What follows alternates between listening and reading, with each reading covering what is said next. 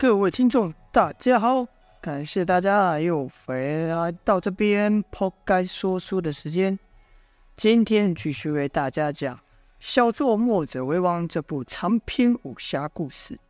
前面说到，童风姚建轩中了公孙仇谷主的迷烟，被点倒了。也不知昏迷了多久，两人才醒了过来，只觉得四周闷热，如置身于蒸笼之中，连呼吸的空气都感到刺鼻啊！两人就这样被呛醒了过来。童风咳了好一会后，稍微适应了这个味道，就问道：“师兄，你伤的怎么样？”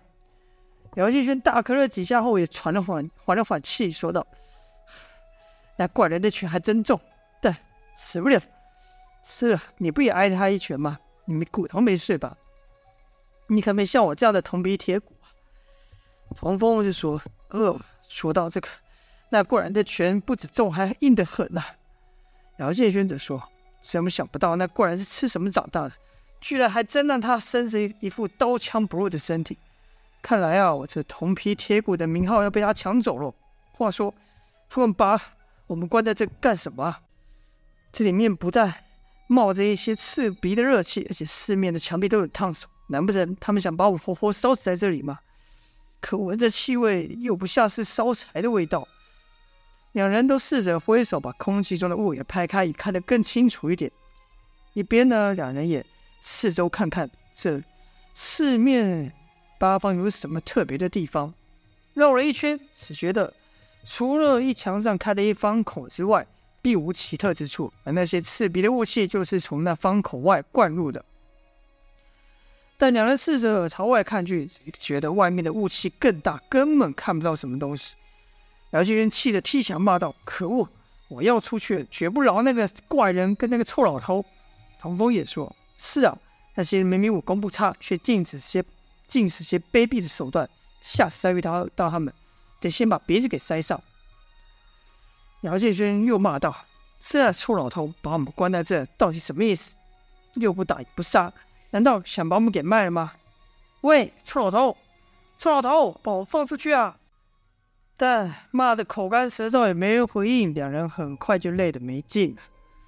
这次啊，两人凝神倾听，隐约听到外面有水流之声。童风就说：“这地方，这个牢笼不会建建在瀑布上面吧？”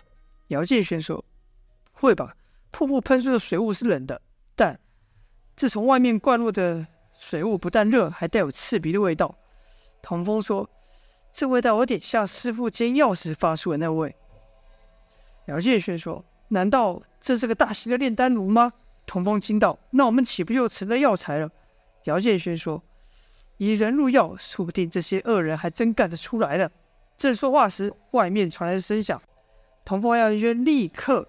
冲到冲去，捶打牢墙，说道：“臭老头，此怪人放我们出去！”正此时，墙上打开一个暗门，门外站着一人，正是那公孙仇啊！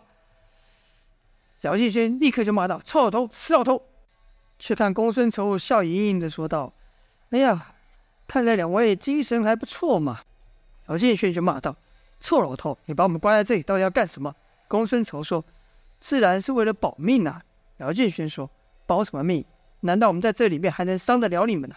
公孙仇笑道：“哼，就算你们出来，也不是我对手。”童风这时说道：“你这个死会死迷药的卑鄙老儿，有本事放我们出来，我们再来打一次。”公孙仇说：“是啊，我是没本事，但我站在外面，你们有本事却被我关在里面，好有本事啊，好厉害啊！”姚建轩说。你们杀人如麻，怎么不把我们和他们一起杀了？公孙仇说：“南宫山庄的人我不怕，但你们师父冯继子我可惹不起啊！而且要说杀人如麻的话，我恐怕还比不上他的师弟随风子呢。”唐风、姚建轩呐，曾经听冯继子提起过，世人所称的道家三杰，除了他之外，还有两位，一位叫庄公子，一位叫随风子。但只是提到而已，并没有细说。所以呢，此刻听公孙仇提起随风子这名字，两人都讶异。我继续不免问道：“那随风子很厉害吗？比我师父还厉害吗？”公孙仇说：“嗯，这随风子和你师父谁比较厉害，我就不知道了。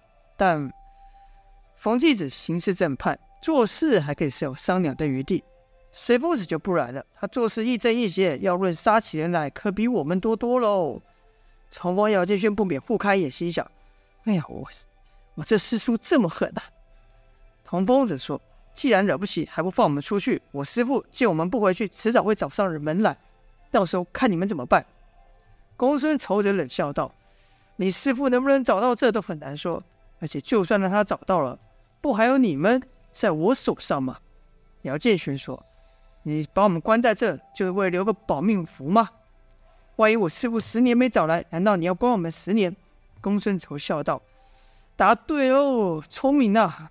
可别说我亏待你们，这血池天牢，天下间再也找不到第二个，还没人用过的。”两位可算第一位、第一位入住的客人了。姚建勋问道：“什么血池？”公孙仇说：“说起这血池，好处可多了。你也看到我那药童石刚的身体了吧？他那刀枪不入的身体，就是泡这血池泡在这血池里面炼成的。而且这血池还有许多神奇的功效，就等你们慢慢体会了。”姚建勋就骂道：“你说的那是用泡的，我们这算什么？”公孙仇说。哎，谁知道呢？说不定用真的也有效果吧。统风子说：“哼，要像你说的这么好，你自己怎么不进来争？”公孙仇说：“哎呀，我这人呢，还有点自知之明，知道自己搞了无福消受。但你们两位是道家的弟子嘛？听人家说，道家有一套吸纳天地灵气的方法，成道之人呢，还能去掉凡身，脱胎成仙。”说不定呢、啊，你们在这里专心修炼个十年八年，也能达到这种境界。到时候你们还得感谢我呢。姚建勋骂道：“臭老头，老家伙，要真能成仙，我第一个来找你报仇。”公孙仇笑道：“好啊，好啊，我等你啊！活这么久，死人看过不少，仙人还没看过长什么模样呢。”说话时，公孙仇把那吸烫的仙管烟管呢、啊，去烫姚建轩的手，啪！姚建轩烫着缩手，暗门就再度关了起来。而后，不论两人如何叫骂，这暗门就没有再打开了，外面就没有声音了。隔了一日啊，才又听到门声。暗门又打开，姚建轩当口要骂，可看来的人不是公孙仇，是一个老太婆，看装扮是寻常的家婆。姚建轩就问道：“喂，你谁啊？公孙崇那老头怎么没来？”那老太婆说道：“我什么都不是。”他们都叫我无神。童风就问道：“老婆，是是他叫你来放我们出去的吗？他有说什么时候放我们出去吗？”吴婶摇摇头说：“这谷主可没说。”姚继轩则说：“看你的样子不像坏人了，拜托你放我们出去吧，这里面热得要死，我们实在很难受啊。”吴婶说：“这可不行，谷主也没说能不能放你们出来。”这时候，姚建轩。和童风又求了几次，吴婶只是说不行。这下姚建轩就不耐烦了，一来腹中饥饿，二来说什么吴婶都说不行。姚建轩就问道：“你什么都不行，那你到底来做什么？”吴婶说：“谷主让我给你们来送饭的。”姚建轩就问道：“那饭呢？”吴婶呢就透过暗门递了饭进去。姚建轩饿啊，很快就把它吃完了。然后就问吴婶：“还有一份呢？”吴婶说：“没了，就一份。”姚建轩说：“你没开玩笑吧？我们两个人啊。”吴婶说：“谷主就是这样交代的。”姚建轩骂道：“什么谷主？谷主就是个臭老头。”吴婶说道：“谷主臭吧？这我可不知道。”然后吴所言问道：“吃完了吧？吃完了，那我可走了。”说完了，就把暗门给关上。姚建轩去那边大骂：“喂，喂！”我师弟还没吃饱啊！喂！但只听到门一层一层关来的声音，不，其他不再有动静。到了晚上，吴婶再来送餐的时候，姚建轩是一口也没吃，都让给童风了。自那日之后，吴婶每日都会，每日早晚都会来送饭。但不论童风、姚建轩问什么，像什么是血池、九黎到底是什么样的组织？那就石膏的怎么炼成那一身铜皮铁骨、刀枪不入？为什么这里总是冒着刺鼻的蒸汽？吴婶都秉持着三不一没有的精神，怎么问都问不出一个答案来。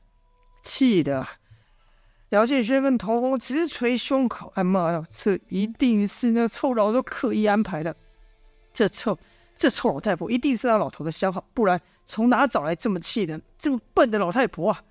但明知从乌婶，所以问不出东西。但每次看到乌婶来，还是忍不住与他说话，希望总有一天他能露出一点口风。又过了数日啊，姚建轩不禁有点失望的说道：“哎呀，看来那臭老头真不是开玩笑的，他是真想把我们关在这里关到死啊！”童风则说：“是啊，已经好几天了，除了吴婶外，再也没有其他人。我看啊，在他把我们关到死之前，我们会先被这吴婶给气到内伤啊！哎，那天他还说什么血池有什么奇怪的功效，师兄，你说这是真的吗？”姚建轩说：“切。”那臭老头能说的话，呢要能信，狗屎都能吃了。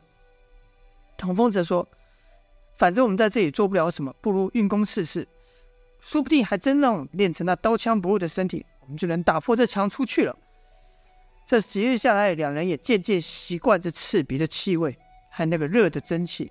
姚建学就说：“难道你想用那一招童谣一气功？”童风说：“是啊。”反正没有，也不过像现在这样。姚建学说：“好吧，那我们就来试试。”姚建学所说的那个童谣一气功啊，是两人在山上练功时所发明一种可以合体之法，可以短暂提升功力。就看两人同时运起混元功，这混元功本来就是灵气聚神之法，须得静心摒除杂念，感受周遭气息，达到自然的境界。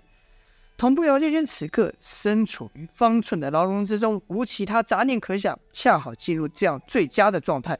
而后就看童风、姚建轩出场相对，童风把自身的混元功传去给姚姚建轩，则运起太虚运术，与童风这一结合，两者合力，感官何止增加数倍？就看原本环绕于四周的热气，也因为这童谣一气功所产生巨大吸力，被这两人吸入。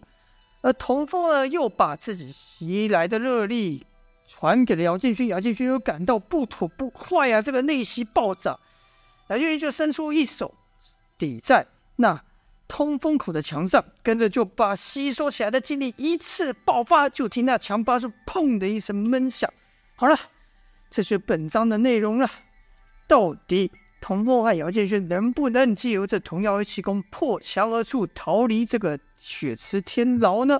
就待下回分晓了。好了，感谢各位的收听，今天就说到这边啦，谢谢大家。